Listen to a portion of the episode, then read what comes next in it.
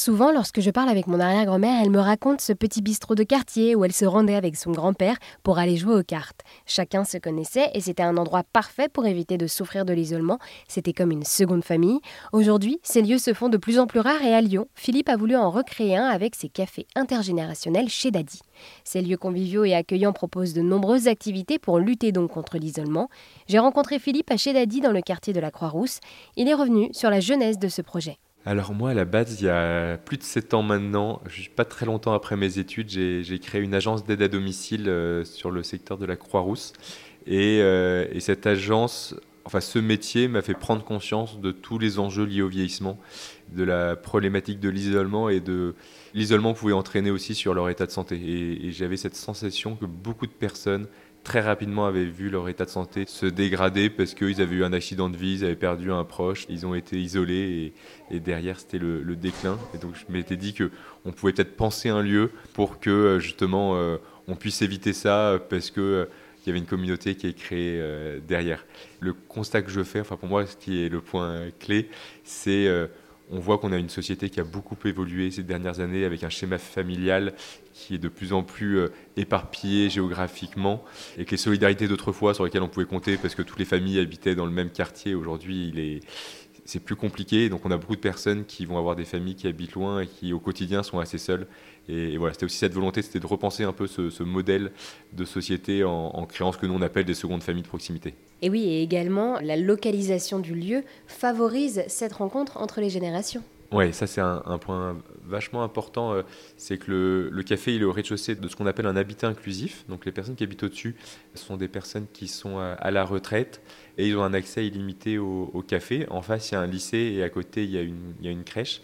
Donc c'est sûr que ça favorise les liens. On a ouvert un deuxième chez Daddy il y a, il y a maintenant un peu plus d'un an, un an et demi, dans le quartier de Perrache, dans le deuxième arrondissement de Lyon.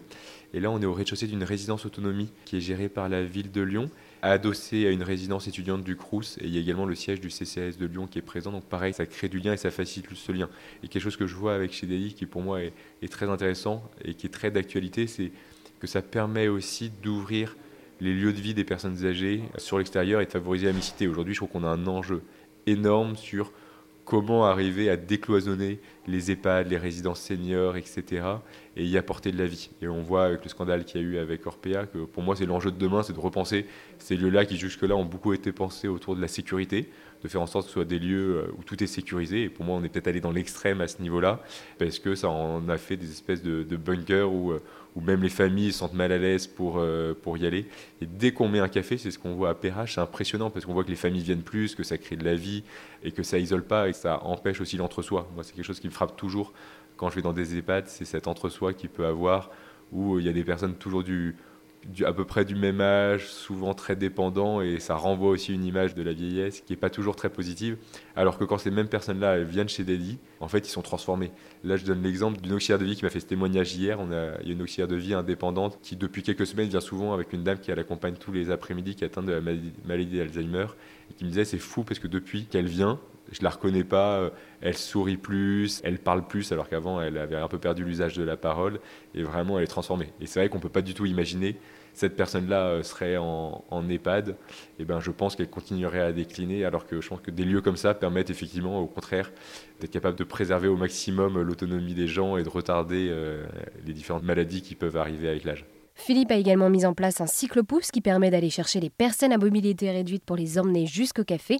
Merci donc à Philippe de nous avoir présenté ce café intergénérationnel chez Daddy à Lyon.